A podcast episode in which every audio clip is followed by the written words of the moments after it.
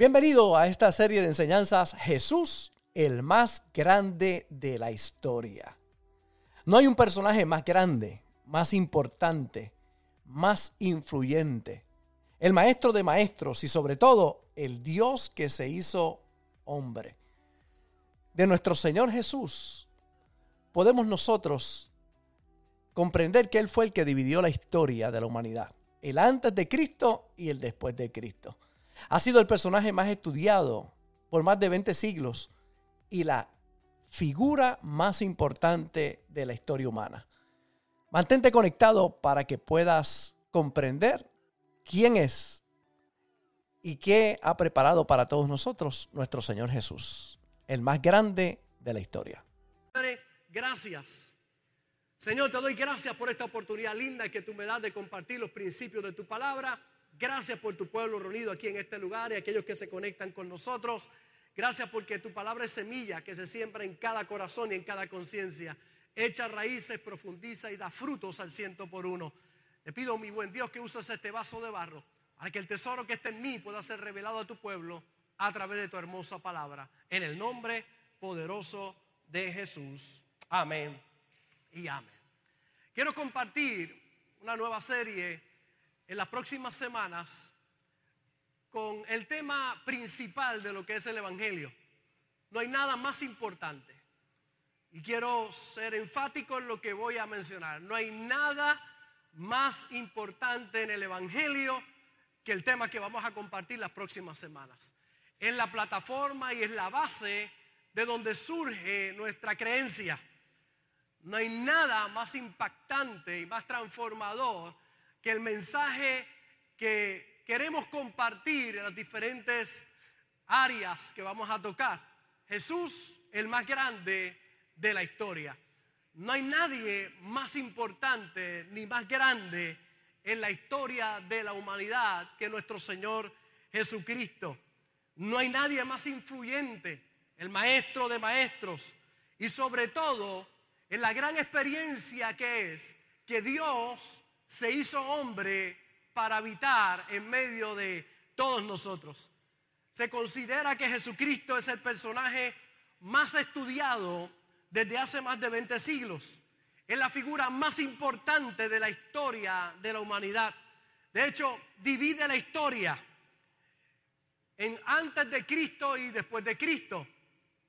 Y los principios que Jesús comparte son tan poderosos y tan transformadores que nunca antes se había hablado de la manera en que él habló. Dios hablándole al ser humano. Aquellos que predican un evangelio limitado, un evangelio pobre, conformista o enfermo, no conocen lo que dijo Jesús. Tienen religión, pero no tienen revelación en su vida. Aquel que tiene un encuentro con Jesús descubre lo más grande que jamás un ser humano haya podido descubrir, su propia identidad. En Juan capítulo 1, en el verso 10, mire cómo Juan lo describe, dice, en el mundo estaba y el mundo por él fue hecho, pero el mundo no le conoció. A lo suyo vino y los suyos no le recibieron. Quiero hacer énfasis en estas palabras a los suyos vino y los suyos no le recibieron. Mas a todos los que le recibieron, a los que creen en su nombre, les dio potestad de ser hechos hijos de Dios. Jesús vino con una tarea muy importante y estaba aquí en el mundo, el mundo que fue hecho por él, pero el mundo no le conoció. Muchos de los que estaban en esa temporada vieron a Jesús, vieron sus obras, pero no le conocieron. No cayeron en cuenta de quién era aquel personaje. No entendieron realmente de qué se trataba el que Jesús estuviera aquí en la tierra. Por eso en las próximas semanas vamos a hablar acerca del más grande en la tierra. Y no solamente en la tierra, sino también en el cielo. Porque Dios mismo declara que no hay un nombre más grande ni en el cielo, ni en la tierra, ni debajo de la tierra por el que podamos ser salvos. El nombre de Jesús. Él le dio un nombre sobre todo nombre. Nosotros cargamos con la maravillosa bendición de poder conocer a Dios a través de nuestro Señor Jesucristo. Dios hecho hombre. Y repito una y otra vez, nadie más grande que nuestro Señor Jesucristo. Después de dos mil años, billones le siguen y el resto reconoce su valor y las enseñanzas de nuestro Señor Jesús. Todos en todo lugar viven y reconocen que dividió la historia antes de Cristo, después de Cristo. Jesucristo es nuestro norte. A Él debemos nosotros parecernos. A Él debemos obedecer y debemos imitar. No hay personaje más grande en la historia de la humanidad al cual nosotros deberíamos seguir. Solo a nuestro Señor Jesucristo. Él es la pauta, Él es el ejemplo, Él es todo lo que nosotros necesitamos para que nuestras vidas puedan florecer y puedan crecer. Él es todo. Una de las cosas más impresionantes de algunos en la humanidad y sobre todo de los religiosos, que teniendo a Dios entre ellos no le reconocieron. Y no hablamos de cualquiera, hablamos de los religiosos de la época, los que hablaban de Dios, los que tomaban los principios, los 39 libros del Antiguo Testamento y los proclamaban. Esos que se decían llamar religiosos no le conocieron. No pudieron discernir que Dios mismo estaba en la tierra. Cabe la posibilidad de aquellos religiosos que todavía no conozcan a Jesús. Que hablen de Él, pero no le conozcan. Que hablen de Él, pero no puedan ver que Él está presente en todo momento. De hecho, le pasó a, a Noé. Dio un anuncio del diluvio. Solo su familia y los animales le creyeron. Él habló de que venía algo, sin embargo, mucha gente no le creyó. Los judíos todavía esperan por el Mesías y estuvo frente a ellos, caminó con ellos, vivió con ellos. Pero ellos todavía le esperan. No reconocen a Jesús como el Mesías. Sin embargo, todas las profecías fueron cumplidas en él. Y teniendo la Biblia no lo pudieron ver. Cuando vamos encontramos en la cruz a dos ladrones. Uno de ellos lo reconoció como el rey, pero el otro, teniendo al rey allí frente a él, no lo pudo reconocer. En Lucas capítulo 23 describe ese momento. Dice, y uno de los malhechores que estaban colgados le injuriaba diciendo, si tú eres el Cristo, sálvate a ti mismo y a nosotros. Respondiendo el otro le dijo, le reprendió diciendo, ni aún temes tú a Dios estando en la misma condenación. Nosotros a la verdad justamente padecemos porque recibimos lo que merecieron nuestros hechos, mas este ningún mal hizo. Y dijo a Jesús, acuérdate de mí cuando vengas en tu reino. Allí en la cruz lo reconoce como el rey. Entonces Jesús le dijo, de cierto te digo que hoy estarás conmigo en el paraíso. Dos ladrones. Algunos le dicen ladrón bueno. Todavía no he visto ninguno bueno por ahí, ¿verdad? Los ladrones todos son malos. Sin embargo, le dicen el bueno porque fue el único que reconoció de los dos que tenía el rey a su lado. Que muchos el rey está a su lado y no lo reconocen. Que muchos Jesús está frente a ellos, pero no lo reconocen aún religiosos, no han tenido un encuentro personal con el Señor. Predican de un Cristo que no conocen. El centurión, cuando Jesús muere, miren lo que declara Mateo capítulo 27, verso 54. Jesús muere allí en la cruz y el centurión dice, y los que estaban con él guardando a Jesús visto el terremoto y las cosas que habían sido hechas, temieron en gran manera y dijeron, verdaderamente este era hijo de Dios. Aquel hombre cuando ve el acontecimiento de la cruz, la muerte de Jesús, dice, este, este verdaderamente es el Hijo de Dios. encontramos que aún sus discípulos más cercanos tristemente guardaban dudas en su corazón. Es el caso de Tomás. Aparece en Juan capítulo 20 y el verso 25 le dijeron, pues los otros discípulos, al Señor hemos visto. Él les dijo, si no viera en sus manos la señal de los clavos y metiere mi dedo en el lugar de los clavos y metiere mi mano en su costado, no creeré.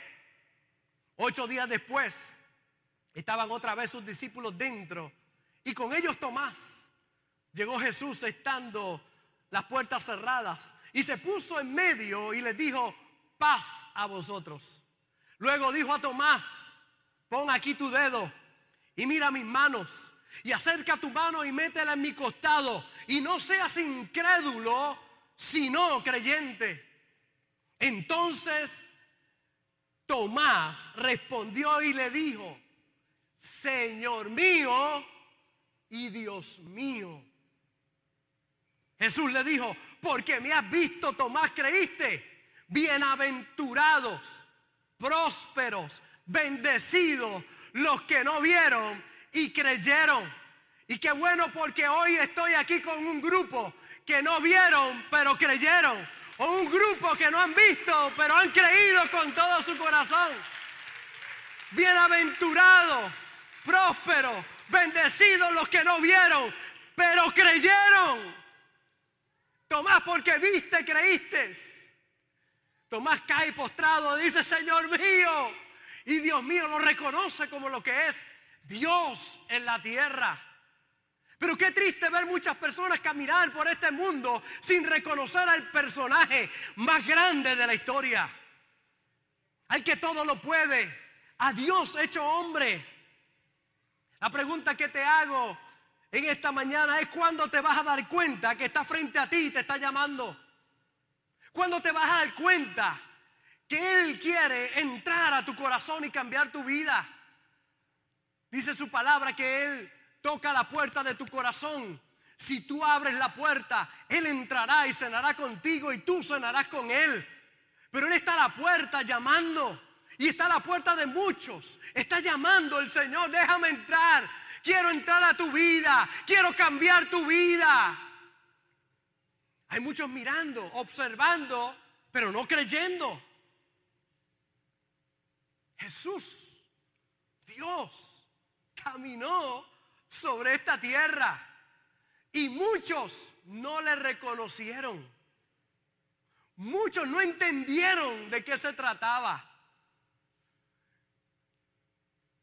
Cuando yo miro y veo el impacto que Jesús ha tenido en mi vida, yo tengo un antes y un después también. Un antes de Cristo y un después de Cristo. Aquellos que se encuentran con el Señor y le abren su corazón al Señor, tu vida jamás será la misma. Tu vida jamás será igual. Cuando tú le permites entrar a tu corazón y le das cabida en tu vida, Él va a hacer una obra que ni te imaginas lo que va a ocurrir, de tan grande lo que va a pasar en tu vida. Por eso es tan importante entender que no hay nadie más grande que Él. Que si de algo debemos estar claros es que estamos en el lugar correcto y con la persona correcta. No hay nadie más grande que nuestro Señor Jesucristo. No lo hay.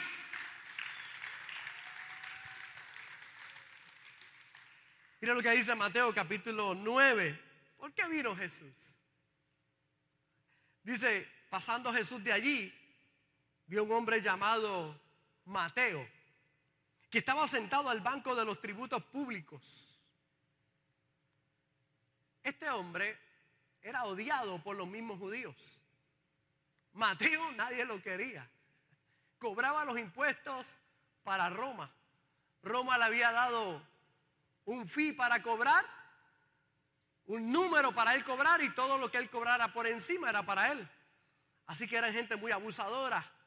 Usaban el poder de Roma para cobrarle a la gente no solamente lo que Roma cobraba, sino por encima y abusaba de su propio pueblo. Este hombre era menospreciado y era odiado por los mismos judíos. Jesús, escuche bien porque esto no es casualidad. Jesús, Dios, caminando en la tierra, se acerca donde el que nadie quiere, donde el que todos aborrecen, donde el marcado por la sociedad en aquel momento pasa frente a Mateo y le dice, sígueme. ¿Qué clase de seguidor ese? ¿eh?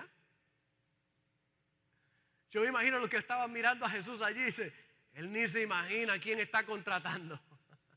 Mira quién ha cogido. Y es que a mí me, ¿verdad? eso me da gracia porque aquí hay dos o tres que el Señor los escogió que yo diría, ese no lo hubiese cogido yo. Hay gente que ha llegado aquí que cuando llega uno dice, Dios mío, lo que Dios puede hacer en la vida de alguien, a quien Él escoge. Esa es la grandeza de Dios. Y dice, y se levantó y le siguió. Y aconteció que estando él sentado a la mesa en la casa, se fue para la casa de Mateo, dice, he aquí que muchos publicanos y pecadores, publicanos y pecadores que habían venido se sentaron juntamente a la mesa con Jesús y sus discípulos. Que nadie quería, estaban sentados con Jesús. Jesús hablando con ellos. Cuando vieron esto, ¿quiénes? Los fariseos, los religiosos de aquella época. Dijeron a los discípulos, ¿por qué come vuestro maestro con los publicanos y pecadores? Al oír esto, Jesús les dijo, los sanos no tienen necesidad de médico, sino los enfermos. Id pues y aprender lo que significa misericordia quiero y no sacrificio, porque no he venido a llamar a justos, sino a pecadores al arrepentimiento. Jesús estaba claro. Dios cuando viene a esta tierra estaba muy claro que era un publicano. Un publicano era un arrendador de los impuestos, rentas públicas de las minas del Estado para los judíos, para los antiguos, los publicanos eran despreciables. Los pecadores, los religiosos se apartaban de los pecadores. Sin embargo, Jesús llega y se mezcla con ellos. Jesús llega y va y toca lo que otros consideran impuro. Por eso es tan relevante el mensaje de Cristo. Porque Cristo vino para los enfermos, Cristo vino para los despreciados, Cristo vino para los que eran basura para el mundo. Pero Jesús llega y tiene contacto con ellos. ¿A quién llama? A Mateo. Él recluta a alguien que todavía no ha cambiado. En pleno desempeño de su pecado lo recluta.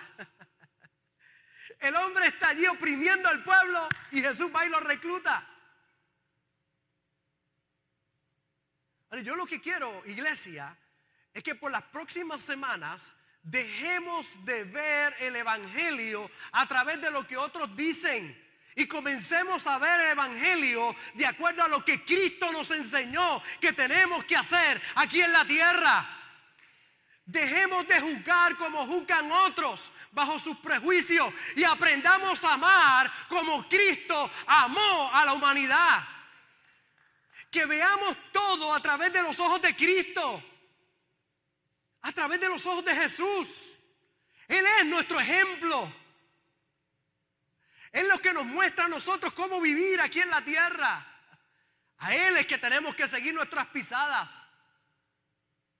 Por eso cuidado con lo que usted ha oído, porque Cristo dijo, oíste que fue dicho ojo por ojo, diente por diente, pero yo os digo, yo os digo, hay un mensaje de Cristo para todos nosotros. Así que cuando escuchemos esta serie de mensajes, tienes que dejar atrás lo que has oído y comenzar a oír lo que Cristo realmente dijo. Te vas a dar cuenta que el Cristo que vamos a hablar aquí es muy diferente a lo que nos ha enseñado por ahí. Es un Cristo amoroso, perdonador, misericordioso, que tocó lo que nadie quería tocar que caminó con los que nadie quería caminar. Ese debe ser nuestro centro. Jesús vino a buscar pecadores. Jesús vino a buscar lo que nadie quería. Si te consideras santo, Él no vino para ti. Él vino para aquel que está enfermo. Él vino para aquel necesitado. Si te consideras que ya tú la hiciste, Él no está para ti. Él está para aquellos que hoy reconocen que necesitan un encuentro personal con Él. El que se crea perfecto, Él no te vino a buscar a ti. Vino a buscar pecadores. A los religiosos se les pasó la salvación por la cara. A los religiosos Dios les pasó por el frente y no lo reconocieron. La pregunta es, ¿cuántos necesitaban salvación en ese tiempo? Todos, todos. Pero algunos se creían que no lo necesitaban. Algunos se creían que ya eran santos y eran perfectos. Y Jesús los miró y le dijo, pues yo no vine para ti, yo vine a buscar lo que se había perdido. Yo vine a buscar aquello que nadie quiere. Yo vine a buscar los necesitados. A eso vino yo. Jesús vino a buscar los que estaban en bancarrota, en bancarrota moral, con vacío en su corazón. Vino a buscar a la escoria, a los indigentes espirituales, a los pobres de espíritu. Un pobre de espíritu es uno que reconoce que necesita de Dios.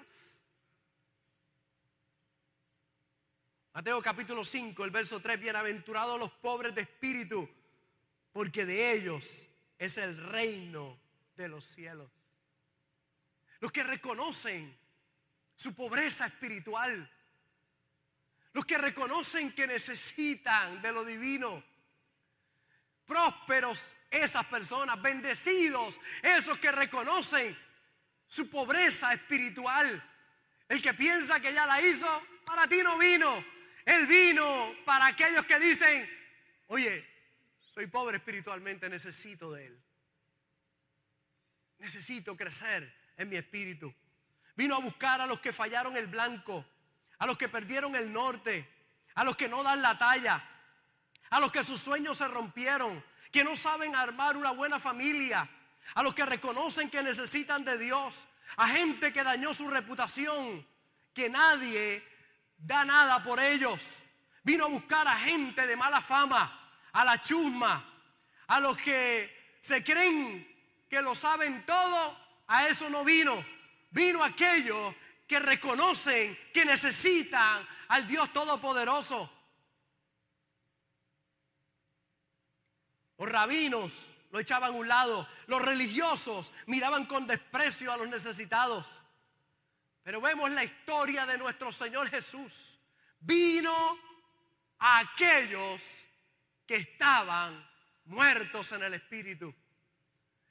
Y ese es el mensaje que hoy quiero transmitirte.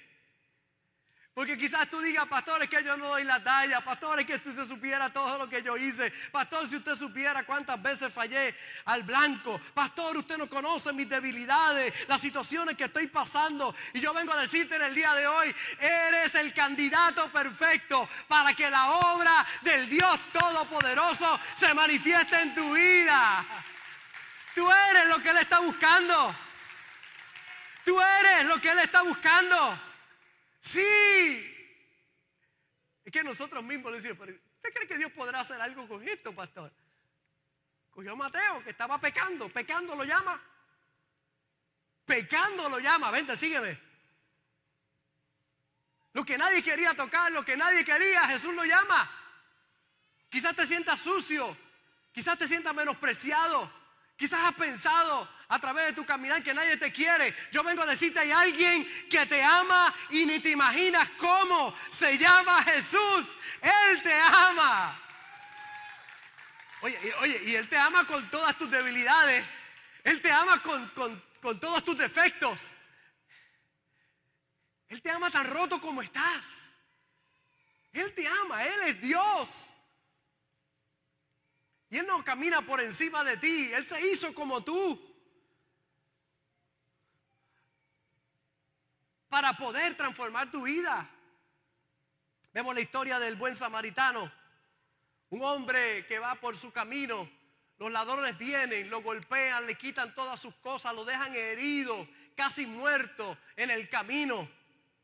Y cuando usted mira esa historia, esa historia de qué nos habla, de propósito de vida, que va por encima de las tareas o aún de la profesión, nos habla de la indiferencia aún de los religiosos, que nadie está exento de sufrir de eso. Nos habla de la obra que Dios espera que nosotros hagamos. Dice la Biblia que pasó un sacerdote, que es la representación de la autoridad de la iglesia, del ejemplo, de la cabeza. Sin embargo, sigue de largo. Cuando ve a aquel hombre golpeado, casi muerto, moribundo, dice la Biblia que siguió de largo. Nos habla de un levita. Sí, el de la tribu de Leví. De ahí salían los sacerdotes, los ayudantes del templo. Era un líder del templo. Pero cuando pasa el levita y ve a aquel hombre golpeado, allí lo deja y sigue de largo. Pero dice la Biblia, de labios de Jesús, que pasó un samaritano un samaritano, un menospreciado por los demás, uno que no estaba a la altura de los de aquella época, pero ese cuando lo vio se movió a misericordia, se bajó de su cabalgadura, dice que sanó sus heridas, lo puso en su cabalgadura y lo llevó al mesón. Jesús le está dando una ilustración a un hombre que le dice, oye, ¿qué tengo que hacer? ¿Cuál es mi prójimo? Y Jesús le está ilustrando a él cuál es el prójimo. Y le pregunta, ¿y cuál, cuál de ellos fue el prójimo de ese que se cayó? Y dijo, bueno, el samaritano. Y le dijo, pues ve tú y haz lo mismo. Es que el mensaje de Cristo es de restauración. Hay sacerdotes que pasan de largo. Hay levitas, líderes de la iglesia que pasan de largo. Pero hay samaritanos que no pasan de largo, que se detienen y trabajan con el dolor de otros. No sé cuán, cuánto dolor puede haber dentro de ti, cuán herido te puedas sentir. Pero yo te digo hoy, hoy Jesús se ha detenido en el camino para decirte, estoy aquí para sanar tus heridas, para vendar tus heridas y para cuidar de ti. Ese es el mensaje del Evangelio. Ese es. El llamado de Jesús es a detenernos en el camino, a amar, la época que vivimos nosotros, cuando encontramos a alguien eh, en medio de su dolor, encontramos a otros con el celular grabando lo que está pasando. Esa es la época que vivimos. La gente graba el dolor, pero no ayuda en el dolor. Es impresionante los que se paran a ver y a, y a grabar y los pocos que se detienen a ayudar. Hay gente que tristemente no ha entendido el mensaje de nuestro Señor Jesús. Jesús vino precisamente para el quebrantado. A esos que reconocen su falta de Dios fue que vino Jesús. A la prostituta, al leproso, al pecador. A ese vino a buscar. Por eso Jesús habla en Mateo capítulo 25 y dice, no me fuiste a visitar cuando estuve en la cárcel. No fuiste a verme cuando estaba enfermo. Y ellos le preguntaron, Señor, ¿y cuándo estuviste en la cárcel? ¿Y cuándo estuviste enfermo que no te fuimos a visitar? Y él dijo, por cuanto no lo hiciste por uno de mis pequeños, por mí no lo hiciste. Es que es tan personal esto que cuando tú lo haces por alguien, lo estás haciendo por él. Por eso doy gracias a Dios por la iglesia Fuente de Agua Viva de Vega Baja, porque hemos visitado muchas veces al confinado, hemos visitado muchas veces al enfermo y hemos visto a Jesús. Es una de las grandes experiencias que yo vivo en las misiones, que vivo en las cárceles y cuando traemos a los confinados a esta casa, porque yo sé que voy a tener un encuentro con el Señor Jesús. Hay gente que dice, yo nunca lo he visto, porque nunca has tenido la experiencia de ayudar a tu prójimo. Porque cuando ayudas a tu prójimo es como si lo hicieras por el Señor. Cuando abrazo un confinado es como lo hiciera por él. Estoy abrazando a Jesús. Ay, pastor, comparar a Jesús con un confinado. No, no soy yo el que estoy comparando a Jesús con un confinado. Fue Jesús el que se comparó con el confinado. Fue Jesús el que le da valor a aquellos que nadie le da valor. Quizás tú no le des valor, pero nuestro Dios le da valor a cada ser humano. A cada ser humano. Al que reconoce que ese vacío que lleva y que no lo puede llenar con la plata y con el oro, ni con la fama, ni con el reconocimiento, ni con los puestos o las posiciones que pueda tener. Él no vino por el que se cree sano, al que se cree que es bueno por sus obras, al que tiene reputación ante la sociedad, pero está vacío porque aparenta. Él no vino por el religioso que se cree perfecto y que juzga a los demás. Jesús lo dice muy claro, vine a buscar y a salvar lo que se había perdido. Me llama mucho la atención esa frase, porque él dice, vine a salvar y a buscar lo que se había perdido. Lo que se había perdido, no a quien se había perdido, sino lo que se había perdido. Pastor, ¿y qué se había perdido? La misericordia y el amor. Él vino a rescatar la misericordia una vez más. El amor una vez más. Él vino a buscar lo que se había perdido. Se había perdido el amor al prójimo. Había muchos religiosos, pero ya no amaban al prójimo. Y lo grande es que Dios se le pasea por el frente y los religiosos no se dan cuenta. Se cuenta de la historia de un niño negro que fue a entrar a una iglesia de blancos y no le permitieron entrar. Y sale de la iglesia afuera, en las escalinatas, y está llorando. De momento llega este personaje y le dice al niño, ¿por qué lloras? Y él le dice, porque traté de entrar a la iglesia y no me dejaron porque soy negro por el color de mi piel.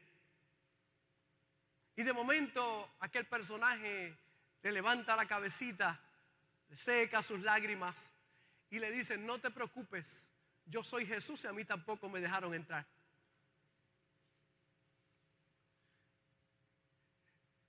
Interesante cómo hay gente que pueda tener una fachada de santidad y que Dios no esté allá adentro.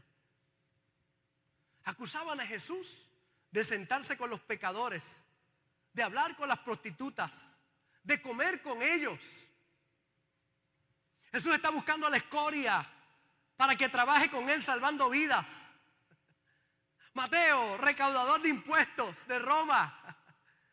Y Jesús va a reclutarlo y dice, vente a trabajar conmigo para ayudar a otros. Pastor, es que si la persona no es perfecta no puede servir, no puede ayudar en el ministerio. Deje de estar subiendo los estándares que Jesús no puso. Ay, que si el pastor supiera, tiene dos o tres servidores ahí que no son tan santos. Bueno, ya descubrí que tú tampoco eres santo, tienes una lengua maravillosa.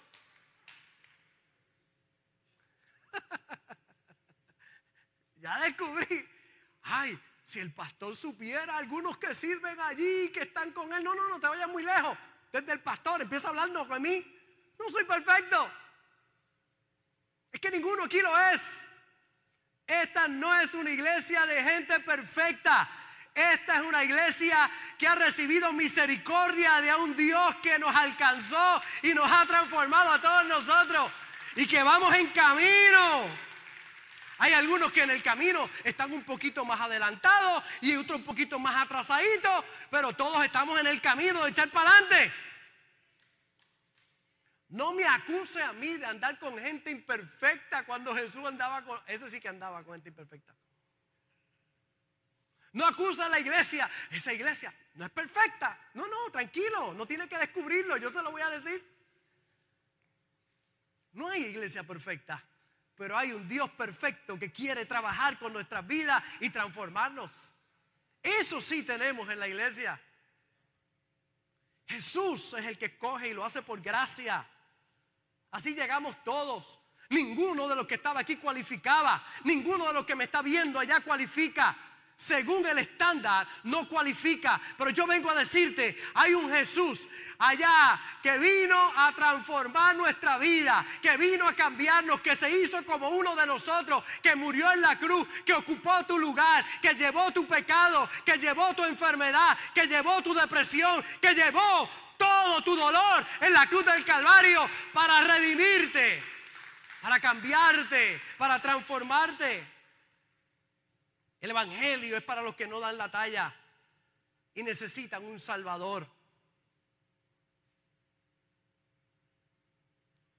Juan capítulo 4. Mira esta historia.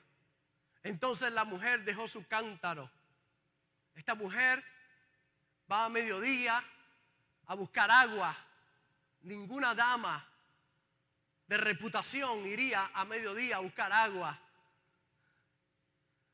Sin embargo, solo las prostitutas lo hacían. Era el momento más caliente del día, pero también era el momento donde las prostitutas iban a buscar agua al pozo. Jesús está allí en el pozo esa hora.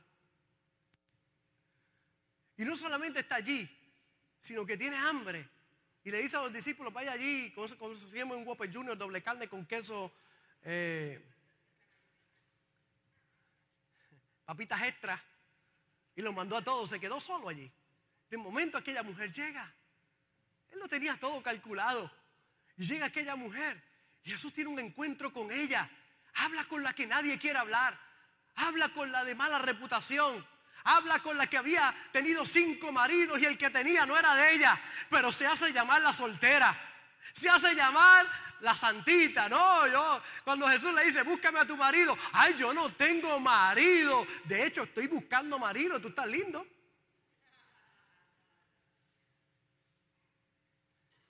Jesús está hablando con esa mujer, la que otros le sacan el cuerpo, la que otros la miran con desprecio.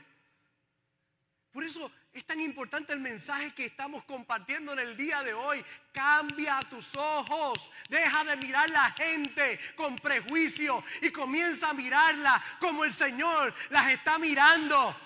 No es lo que es ahora, es lo que puede ser si Cristo llega al corazón de esa persona. ¿Cómo puede cambiar esa persona? Entonces la mujer deja su cántaro después de ese encuentro con Jesús. Fue a la ciudad y dijo a los hombres, venid, ved a un hombre que me ha dicho todo cuanto he hecho.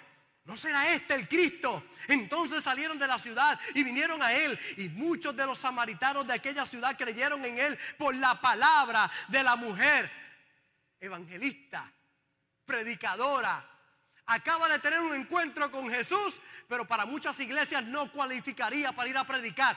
Cristo la deja ir a predicar. Cristo la deja ir a llevar el mensaje. ¿Ves cómo la mente necesita ser transformada, mi hermano? Una mujer que acaba de tener un encuentro con Cristo salió a predicar. Dice, creyeron por la palabra de la mujer que daba testimonio diciendo, me dijo todo lo que he hecho. Entonces vinieron los samaritanos a él y le rogaron que se quedase con ellos y se quedó allí dos días. Y creyeron mucho más por la palabra de él y decían a la mujer, ya no creemos solamente por tu dicho, porque nosotros mismos hemos oído y sabemos que verdaderamente este es el Salvador del mundo, el Cristo. Ese es el Cristo que nosotros servimos que transforma la vida de las personas, que les da una nueva oportunidad. Y aquella mujer sale a predicar, sale a decirle a otros lo que Cristo ha hecho con ella. Vengan, escuchen lo que el Señor ha hecho conmigo. Me ha dicho todo, me ha dicho la verdad y ha transformado mi vida.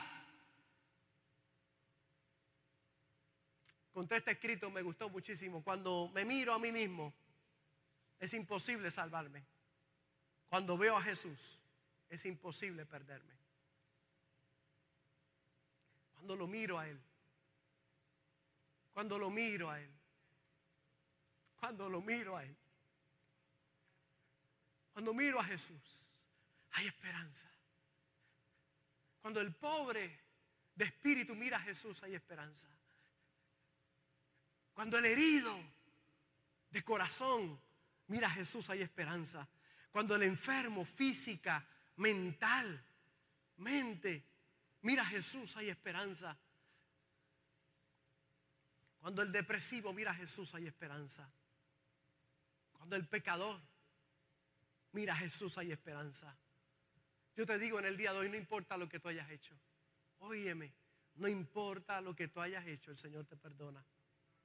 El Señor te perdona.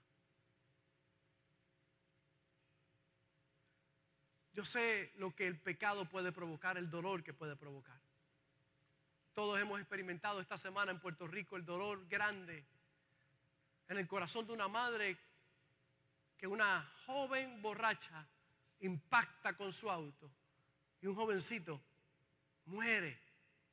Y verla en el tribunal gritando, mírame, pídeme perdón, mírame, una madre llorando por el dolor tan grande. Y ver la prensa de este país, todo por buscar pauta, oprimiendo a aquella jovencita que cometió un gran error. Sí, hay mucho, mucho dolor. Oro a Dios que ella pueda estar conectada y viendo esto. Yo quiero decirte también para ti, Jesús vino para salvarte y para perdonarte tu pecado. Él vino para eso. Él vino para eso.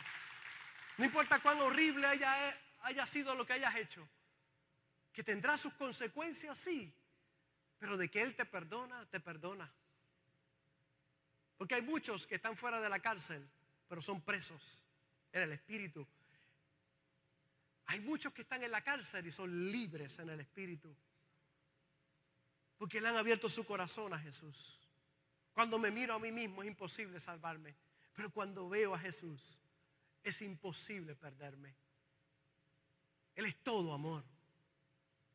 Así que nos reclutó para ese trabajo de alcanzar a otros. La pregunta es, ¿qué le contestas a Jesús? Jesús te está llamando, no lo dejes esperando. Él te está llamando para que no solamente tú recibas el beneficio de tenerle en tu corazón, sino para que lo puedas extender también a la vida de otros. Para que otros también puedan ser cambiados y transformados por Él. No hay uno más grande en la historia que Jesús. Dividió la historia. Es el personaje más estudiado, más hablado. Sus dichos, sus palabras son tan poderosas que han trascendido generaciones. Han pasado más de dos mil años y sobre dos billones de personas le siguen en el planeta Tierra. Se han escrito constituciones de acuerdo a esa palabra que ha declarado. Se han hecho leyes por esa palabra que él ha declarado. Su palabra es tan y tan poderosa que trasciende las generaciones. Su mensaje es único.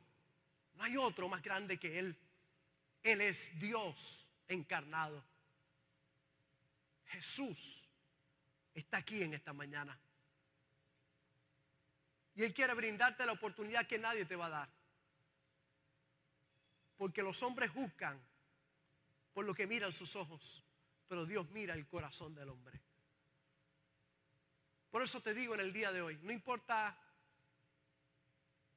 cual sea tu condición, Él te ama. Si esta palabra ha sido de bendición para tu vida, te invito a que hagas estas dos cosas. Número uno, comparte esta palabra con alguien importante para ti. Y número dos, ayúdame a continuar predicando la palabra enviando tu ofrenda a través de ATH Móvil en donaciones Fuente de Agua Viva Vega Baja y en PayPal como Fuente Vega Baja. Juntos llevaremos este mensaje hasta lo último de la tierra. Un gozo haber compartido contigo y recuerda siempre, no puedes hacer nada con la cara que tienes, pero sí con la que pones, así que pon una buena cara. Se despide de ti el pastor Robert Gómez, el pastor feliz. Bendecidos.